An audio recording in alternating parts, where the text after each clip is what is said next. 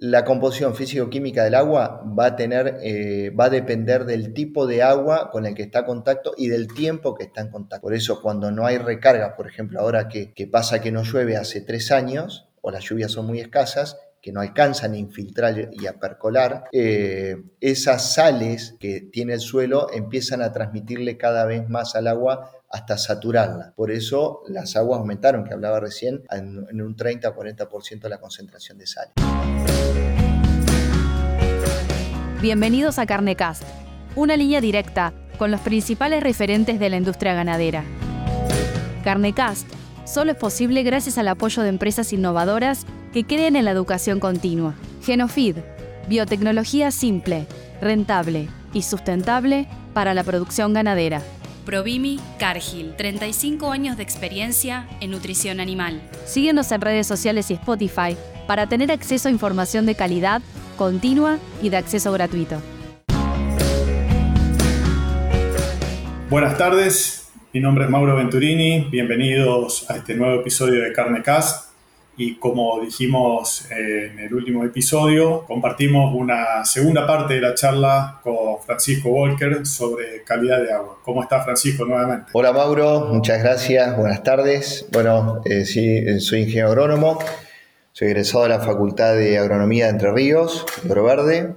Eh, bueno, estoy haciendo mi, mi estudio de doctorado en ingeniería con mención en ciencias agropecuarias en justamente en nutrición animal, donde el agua de bebida es la perla de, del trabajo de investigación. En el último episodio estuvimos hablando ampliamente sobre el tema agua, calidad, cantidad, diferentes minerales que pueden estar incluidos en el agua de bebida.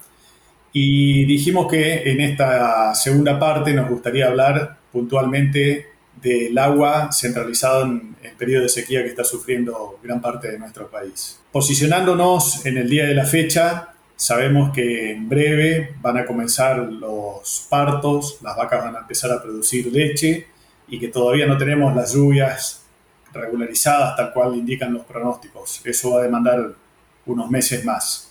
Así que estas vacas van a estar empezando a producir e incluso algunas de ellas llegar a su pico de producción alrededor de los 60, 70 días en condiciones todavía de extrema sequía. Em, ¿Cuáles son las consideraciones que vos crees tener en cuenta desde el punto de vista del productor para evitar que esa situación produzca impactos muy severos sobre la producción de esos animales? Sí, eh, Mauro, qué interesante ¿no? la, pregunta y la situación tan compleja. Eh, es una preocupación muy, muy eh, actual eh, nos estamos preparando para esta situación. El productor eh, tiene que estar preparado porque al, momento del parto y que empiecen a producir leche las vacas aumentan los consumos. Sabemos que hay ecuaciones de cálculo de producción de leche, de consumo de agua en función de los litros de leche producidos. Eh, eso es por un lado y por otro lado vamos a tener que tener en cuenta también la composición fisicoquímica del agua de bebida sobre todo en zonas, eh, marginales de agua de composición físico-química o aguas más salinas, donde después de esta este, extensa sequía se eh, concentraron las sales. Entonces, no solo hay baja eh, oferta de agua para los bebederos, sino que la composición de las sales se volvió significativamente superior, hasta, eh, tengo medido hasta un 30-40% de concentración de sales eh, respecto simplemente al año pasado, no, no al inicio de la sequía, eh, donde el animal rechaza el consumo. Si bien se adapta, hablábamos en el episodio, episodio anterior, se va adaptando metabólicamente al agua, existe un límite de consumo y ese límite de consumo va a ser un límite de producción de leche, que va a ser para ese ternero que va a consumir menos leche y que va a tener necesidades de líquido, porque tiene capacidad para una dieta líquida, donde va a ir con su madre a tomar agua al bebedero. Entonces, la situación es realmente compleja. Entonces, las, las medidas que, uno está recomendando en estos, en estos planteos, que son planteos reales donde uno se cruza cotidiano, eh, es controlar, al menos conocer la concentración de sales totales del agua de bebida hacer un análisis de composición fisicoquímica y hacer un análisis bacteriológico del agua de bebida, sobre todo por la incidencia que va a tener en los terneros. Los, rumiantes ya desarrollados, más rumiantes, pueden tener algunas afecciones en la salud, eh, pero no van a ser problemas de muerte. En los animales, en, los neonatos, eh, sí pueden generar la muerte. ¿Cómo estamos tratando de resolver esto en la sequía mientras viene el agua? Bueno, estamos evaluando nuevas perforaciones y están buscando haciendo más perforaciones en los campos, buscando por, desde estudios geofísicos hasta el palito de rastreador de agua. Estamos hablando de condiciones de campo-campo, por supuesto, en condiciones reales, eh, y donde se estudia cada una de esas perforaciones la calidad, la composición fisicoquímica del agua y de ahí evaluamos su aptitud para bebida, si va a ser para la vaca de crío, para, para la recría o para el ternero o para todos. Eh, y después estamos evaluando nuevamente, como pasó en el 2007, 2008, que hablábamos que era mucho más fácil por ahí el acarreo, el acarreo de agua de ríos. Eh, este año tenemos la problemática que los ríos no tienen agua. Eh, algunos sí, y de acuerdo a los impulsos de lluvia, por ahí se puede acarrear o cosechar algo de agua, se está acarreando y mezclando. Pero la verdad que la, la situación es sumamente compleja. Y va a haber que estudiar las dietas. Si es vaca de cría, se la tiene que aguantar con lo que sea. Eh, o sea, las podemos tratar con el agua de bebida, mucho más no se puede hacer. Y si es animales que reciben una suplementación, necesariamente se debe tener la composición química del agua de bebida presente en la formulación de, la ración correctora. Si se va a hacer un destete precoz, se debe eh, considerar la composición físico-química de agua. Normalmente se usan alimentos de destete precoz. Se debe considerar la carga renal, ¿no? Eh, nosotros ya está recibiendo muchos nutrientes por parte del agua tenemos que tener mucha eh, precaución de no sobrecargar esos riñones en esos terneros para no generar enfermedades metabólicas. Ok. en el episodio anterior y recién también mencionaste eh, la palabra perforaciones. Los que en algún momento trabajamos en lugares de la cuña boscosa, eh, escuchamos muy repetidamente que, que los pozos que dejó la compañía forestal inglesa normalmente suelen tener agua de buena calidad. ¿De qué depende de que esas perforaciones tengan agua de buena calidad y tal vez otras que se hagan en la actualidad cercanas a esas perforaciones tengan una calidad de agua diferente y algunas incluso prácticamente eh, inapropiadas para el consumo? Sí, eh, bien. Eh, los ingleses hicieron buenos trabajos no solo con los ferrocarriles, ¿no? Eh, la forestal eh, se dedicó eh, claramente a estudiar el tipo de suelo. La composición físico-química del agua de bebida, que es un tema muy importante, ¿por qué varía? ¿Por qué no hay un tipo de agua? ¿Por qué hay cientos de tipos de aguas? Es porque depende la composición del agua del tipo de suelo donde se contiene. Sabemos que el agua en la lluvia es prácticamente pura, no viene cargada de, minerales, salvo algunos nitratos por descargas eléctricas y demás. Ese agua cae en el suelo y se puede escurrir a un agua superficial y a medida que se escurre también se va percolando. Hablabas de la cuña boscosa, ellos tienen los famosos resumideros de agua, campos, que son esos agujeros que uno no sabe dónde va, eh, ese agua se penetra eh, y se queda retenida en los bolsones de agua, en ese caso de agua. Hay otros tipos de agua que son eh, napas freáticas que tienen techo y tienen piso y existen arroyos debajo, corrientes de agua subterránea. En conclusión, la composición físico-química del agua va a, tener, va a depender del tipo de agua con el que está en contacto y del tiempo que está en contacto. Por eso cuando no hay recarga, por ejemplo, ahora que pasa que no llueve hace tres años, las lluvias son muy escasas, que no alcanzan a infiltrar y a percolar, eh, esas sales que tiene el suelo empiezan a transmitirle cada vez más al agua hasta saturarla. Por eso las aguas aumentaron, que hablaba recién, en, un 30-40% la concentración de sal. Ahora, si ese agua cae en un suelo de menor cantidad de minerales o un suelo más pobre o más arenoso, el agua que va a contener va a tener menor cantidad de eh, minerales. Entonces va a ser un agua más apta para el consumo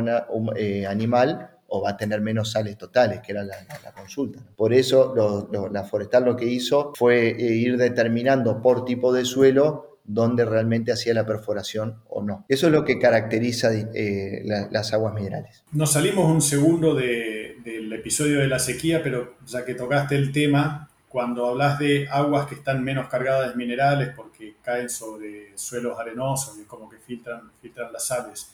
Eh, desde el punto de vista nutricional, en ese caso, ¿vos necesitas suplementar con minerales eh, la ración cuando esos, esos animales consumen aguas que están digamos, vulgarmente muy livianas de minerales o por debajo de los requerimientos? Sí, Mauro, está buenísima la pregunta. Eh, claro, normalmente eh, la bibliografía o, los programas nutricionales hablamos de determinado tipo de nutrición. Lo cierto es que nunca sabemos en base a qué agua de bebida eh, fueron determinados los parámetros nutricionales de esos programas. lo que sí pudimos ver o vemos cotidianamente, yo trabajo en eso justamente, es eh, la necesidad de un aporte extra que tienen esas aguas que son de una actitud magnífica como agua de bebida, pero que son muy eh, pobres en cuanto al aporte de minerales. Esas sí requieren un aporte extra de, minerales de, por parte de la ración o por sales minerales en el caso de, los minerales de autoconsumo, caso, eh, por ejemplo, Corrientes,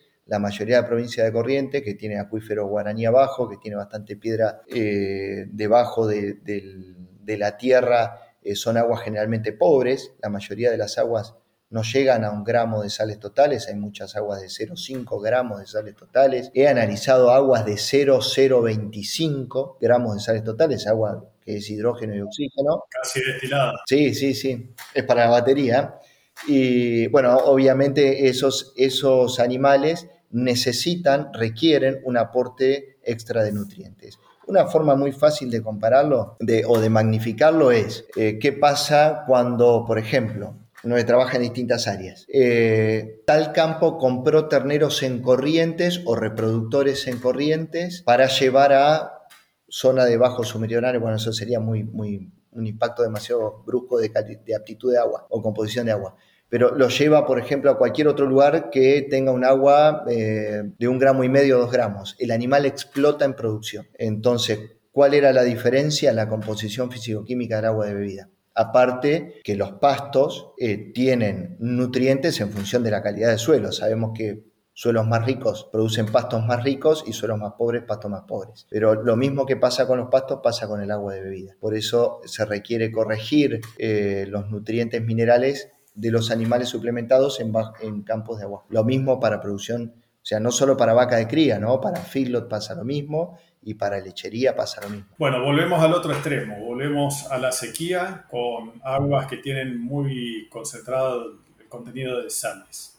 ¿Cuáles son los principales minerales que encontrás en exceso? Yo sé que me vas a decir que varía de acuerdo a la zona, pero tal vez los cuatro o cinco minerales que son eh, comunes de encontrar independientemente de la región. Sí, normalmente los minerales que uno eh, más encuentra como que pueden darle una clasificación a un agua es la sal, los cloruros y el sodio, que son aguas salinas, se las llama salinos clorura, cloruradas, perdón, el magnesio, que son aguas magnesiadas, salino-magnesiadas, y los sulfatos, que son aguas salino-sulfatadas. Y también existe, y en gran proporción y muy desconocida en muchas áreas productivas, no, no necesariamente bajos meridionales, pero zonas de tostado, seres, yendo para bandera, que son aguas que tienen triple combinación, tienen cloruros, magnesios y sulfatos. Esas aguas son realmente complejas, se puede trabajar sobre ellas, y, pero son los minerales que más hay que tener en cuenta. Eh, como para aportar un poco más, en el 2018 me invitaron a participar, hay un trabajo muy interesante hecho, eh, realizado por el Instituto Nacional del Agua, CONICET,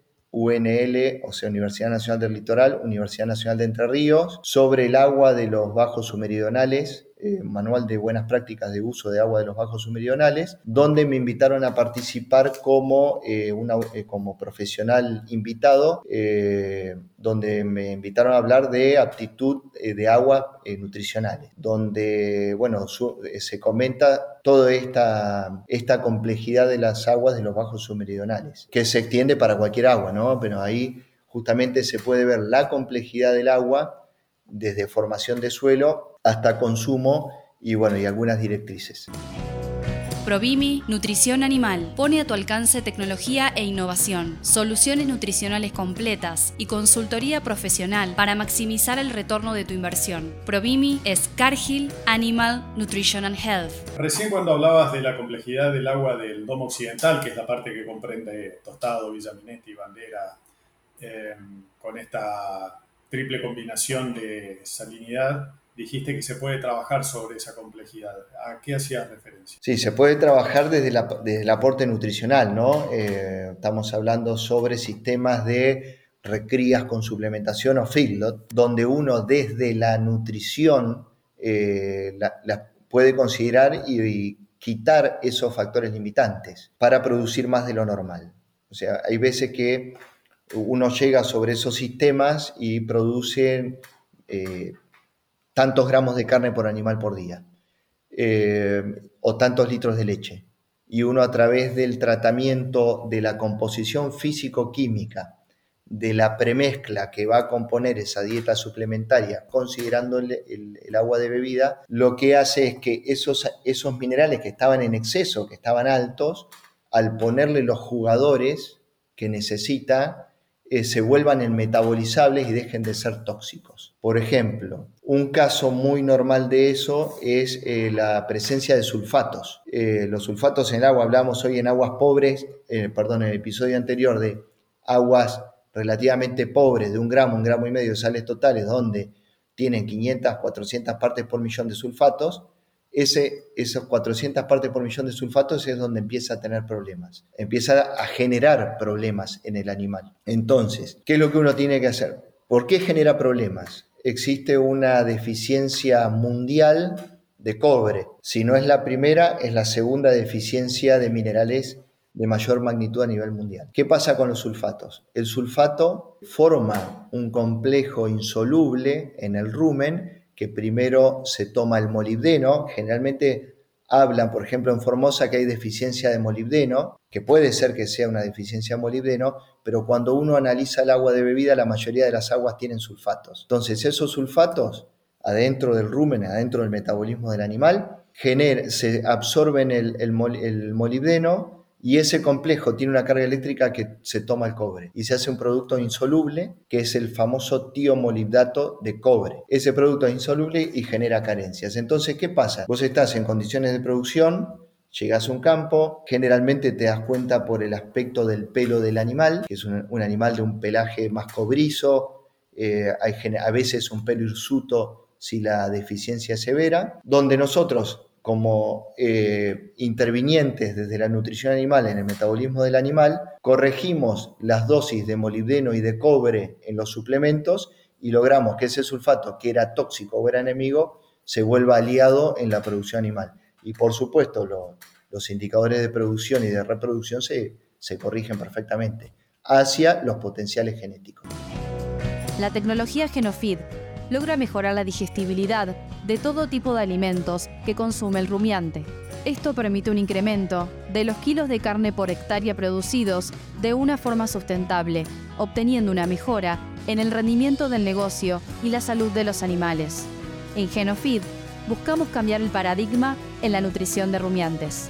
Es una buena alternativa técnica a esta situación donde otras alternativas como la mezcla de aguas digamos, más dulces ya se hace prácticamente imposible porque a la fecha no existen fuentes de, agua de esa calidad.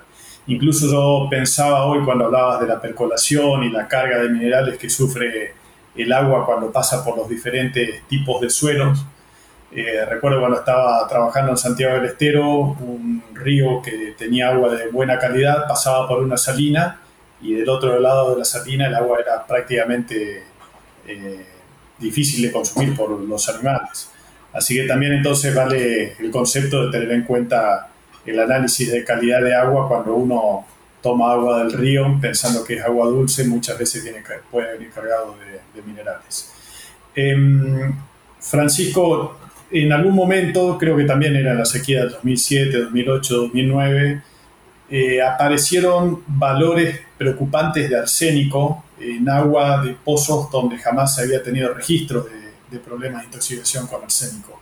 ¿Qué tan frecuente ves ese problema en general en las zonas afectadas por la sequía. Sí, el tema de arsénico es un tema preocupante sobre todo por la salud humana, ¿no? Porque este, nosotros estamos enfocados en la producción de los animales, pero sabemos que hay gente que vive eh, en las regiones, eh, hay, casas, escuelas, comercios eh, que viven y, demás. Y, en animales, bueno, como hablamos en el capítulo anterior, si bien se está midiendo niveles de arsénicos muy importantes en, en los ciclos de vida de los animales, al momento no se ven demasiado afectados, ¿no? Si bien después se ve en huesos, en dentaduras y demás, esos problemas que genera el arsénico, productivamente aún sería eh, no tan significativo o lo que yo creo es no se está midiendo como se, como se debe medir, ¿no?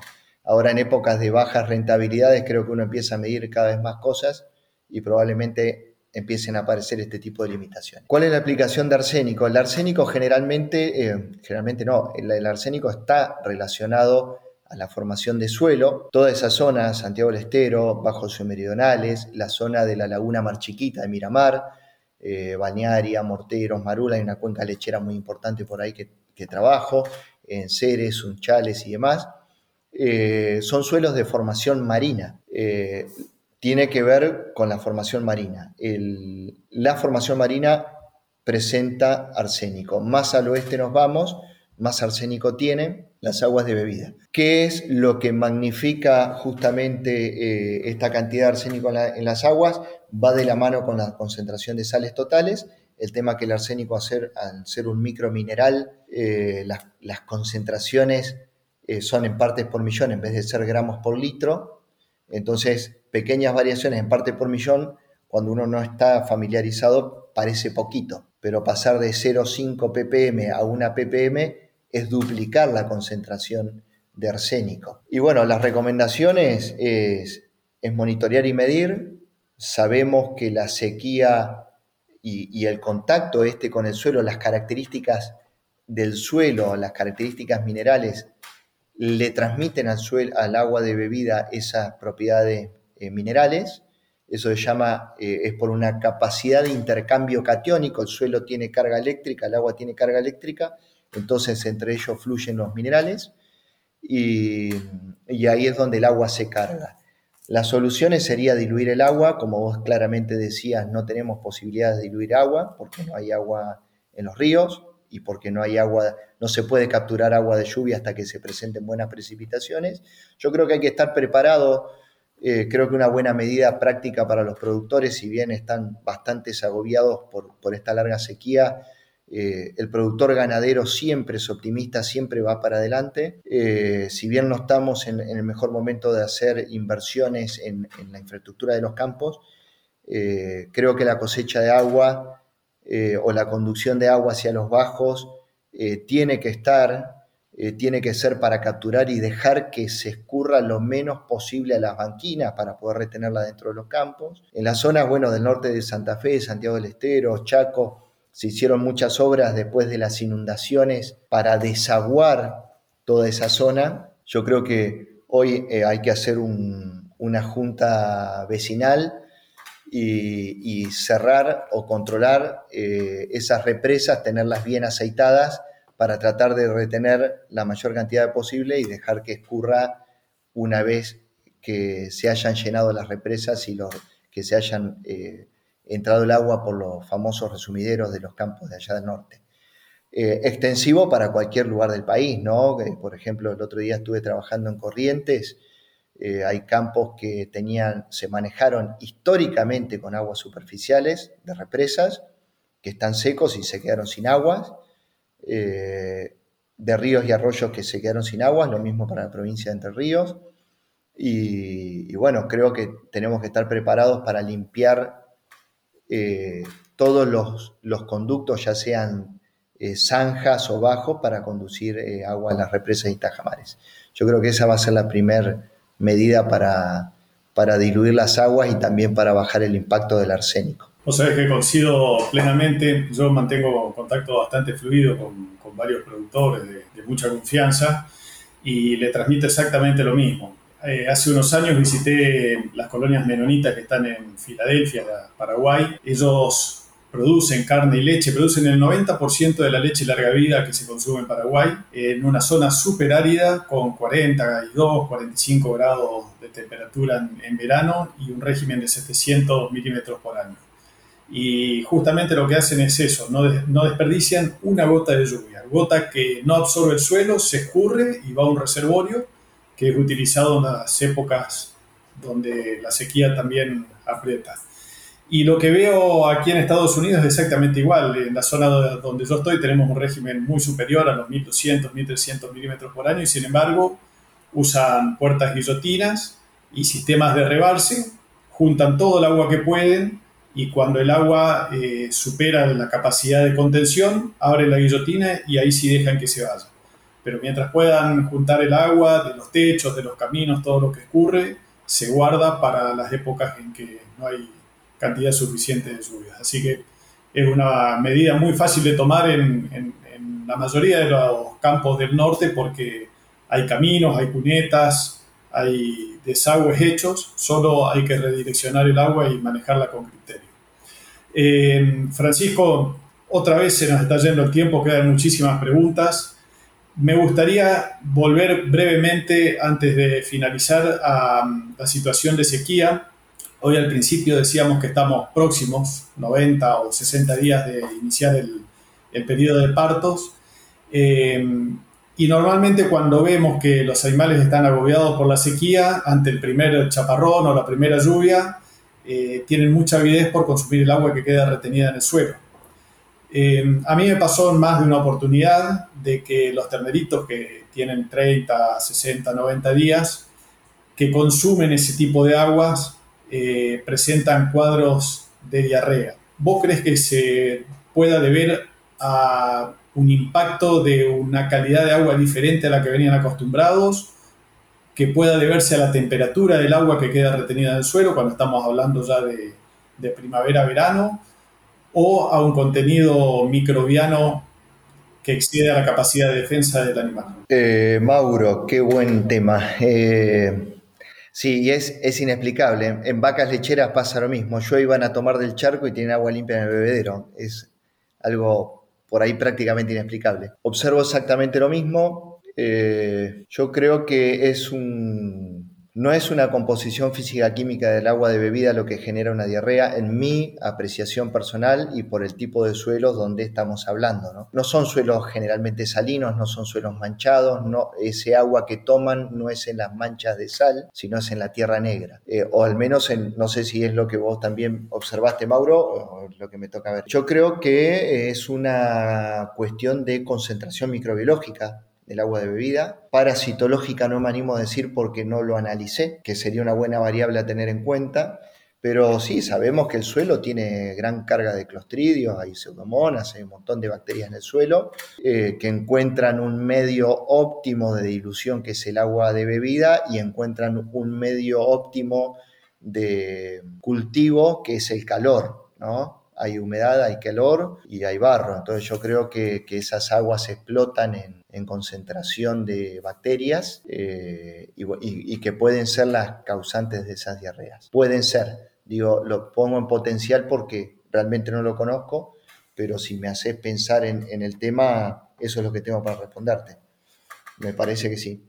Sí, yo también lo, pienso de esa manera y la verdad que nunca me detuve a, hacer un, un seguimiento hacia atrás de cuál puede llegar a ser el origen, porque normalmente en esas ocasiones uno actúa de emergencia y lo primero que hace es tratar de cortar la diarrea para evitar la deshidratación. Entonces, una vez que me dedicaste, después ya es muy complicado hacer un, análisis retrospectivo para ver cuál fue el origen. Eh, bueno, evidentemente... Te agrego una. Eh, eh, ampliando sobre el agua de bebida en los destetes, creo que, y sobre todo este año más que nunca, hay que ofrecer a los terneros el agua que esté en el campo, pero lo más limpia y fresca posible en el bebedero. Eh, tengo unas cuantas mediciones en temperatura de agua y consumo de agua de bebida. Eh, medí, por ejemplo, en feedlots en verano, aguas con sombra y sin sombra, hasta más de 300 gramos de aumento de peso por animal por día. Hay veces que esos 300 gramos es mucho más que el margen del negocio, ¿no? Como para impactarlo. Y en un ternero de destete, que es el punto, eh, es altamente significativo. Es simplemente no hacer demasiada obra, hacerlo práctico, una media sombra que tape el, el, sol de las 10 de la mañana a las 2 de la tarde, nada más que eso.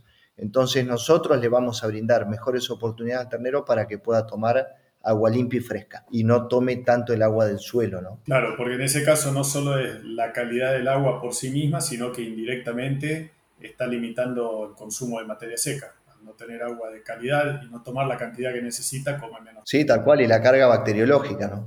Bueno, muy buen dato, datos prácticos, fáciles de, de llevar al, al terreno de todos los días. Francisco, la verdad que hasta estos dos episodios resultaron cortos de tiempo para abarcar todos los temas que hacen al, agua de bebida del ganado. Como bien decías vos, es todo un mundo y es muy apasionante. Ojalá que esta sequía vaya finalizando y que volvamos a la normalidad y que los conceptos súper prácticos que brindaste le sirvan a los productores para paliar la situación durante los pocos meses que quedan. Así que muchísimas gracias y bueno, quedaremos en contacto para un próximo episodio en algún momento que volvamos a hablar de temas relacionados a la nutrición. Bueno, Mauro, muchísimas gracias nuevamente para vos. Eh, sí, totalmente de acuerdo, el agua es apasionante. Bueno, hace muchos años que laburo en eso y, sigo descubriendo y sorprendiéndome cada día, cada análisis que uno realiza sobre una nueva situación. Eh, estamos todos rezando para que la termine pronto esta sequía y bueno, recordar que las composiciones fisicoquímicas del agua de bebida, una vez que llueva, van a diluirse, gracias a Dios aunque de acuerdo al suelo se siguen agrupando en aguas complejas o no complejas y necesitan seguir siendo tratadas eh, como parte fundamental de la alimentación. Así que bueno, muchísimas gracias. Eh, gracias por, el tiempo y, por compartir estos momentos eh, y ojalá haya sido un aporte para, para poder producir más, mejor y con animales sanos y mejorar la rentabilidad de las empresas ganaderas. Muchas gracias a vos y seguimos en contacto. Un saludo. Gracias. Abrazo. Si te gustó este episodio, no dejes de compartirlo con otros profesionales para que más personas puedan tener acceso a la palabra de los principales referentes de la industria ganadera.